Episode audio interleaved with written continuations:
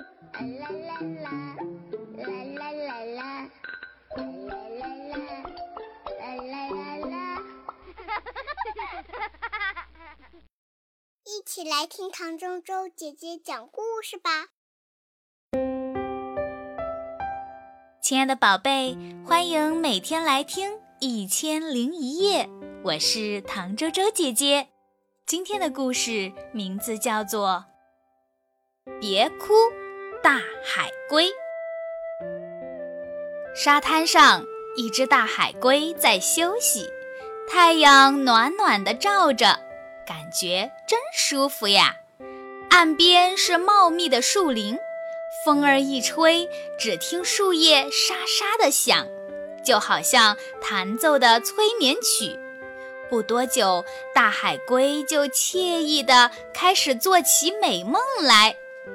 一只小猴子在树枝间窜来跳去，玩得多时了，觉得没劲儿，就想着到海滩上去玩一玩。他在心里想。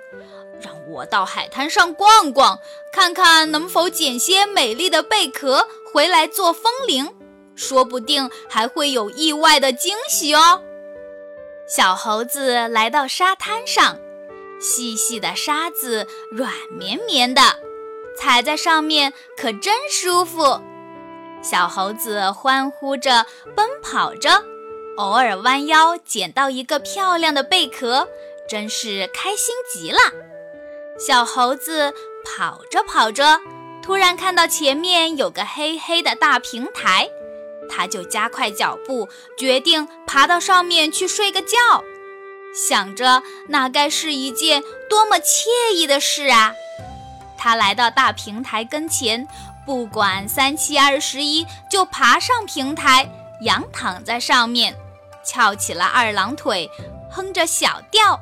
感觉从来没有过的舒畅，不知道过了多久，小猴感觉不对劲儿，好像这块大石头会动哎。他在心里想：难道要地震了？他决定看个究竟。这一看，可真把小猴吓了一大跳。这哪里是大石块呀，还分明是个怪物，还会移动的怪物。现在这个怪物正在向前移动呢。原来它是大海龟。大海龟一觉睡醒了，正在伸懒腰呢。小猴虽然生长在海边的丛林里，但是长到这么大，还从来没有真正见过大海龟。如今看到自己居然在这个会动的怪物上躺了好一会儿。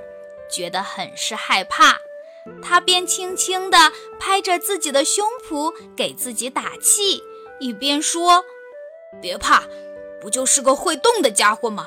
去问问，了解清楚不就行了？”小猴子大着胆子，绕着这个大怪物看了个遍，看着他对自己没有要攻击的意思，于是就大着胆子问：“你好。”你是谁呀？听到有人对自己说话，大海龟抬眼向四周看了看，回答道：“我是海龟呀。”刚听到说是海龟，就看到它有大颗大颗的泪珠流下来。小猴看在眼里，很是担忧，决定想问个明白：“你干嘛要流泪呀？哪里不舒服呀？”海龟刚回答：“没有啊。”话还没说完呢，小猴子接着说：“男孩子要坚强哦，可不能轻易流眼泪。我来帮你擦掉。”于是，小猴子边帮大海龟擦眼泪，边说：“妈妈告诉我说，男孩子有泪不轻弹，快忍住别哭，坚持一会儿就好了。”小猴子安慰着大海龟，可是大海龟的眼泪还是不停地流啊流啊。小猴子看了很是担心。喂，海龟哥哥，你究竟怎么了？很孤单吗？我唱支歌给你听好不好？于是小猴子就唱起歌来，他边唱还边给自己配乐，只把大海龟逗得哈哈笑。可是大海龟的眼泪还是不停地流。小猴看在眼里，急在心里，想着大海龟肯定是遇到很伤心的事了，决定问个明白，并且帮帮大海龟。于是拍拍海龟的身子，说道：“大海龟，你别装了，看着你一直流泪，我知道你心里难过。你是想妈妈了吗？”大海龟没有吭声，眼泪还是在不停地流啊流。小猴看着心里实在不好受，就说：“别哭，我陪你去找妈妈。”小猴说着就推大海龟，可是用了很大的力气也推不动。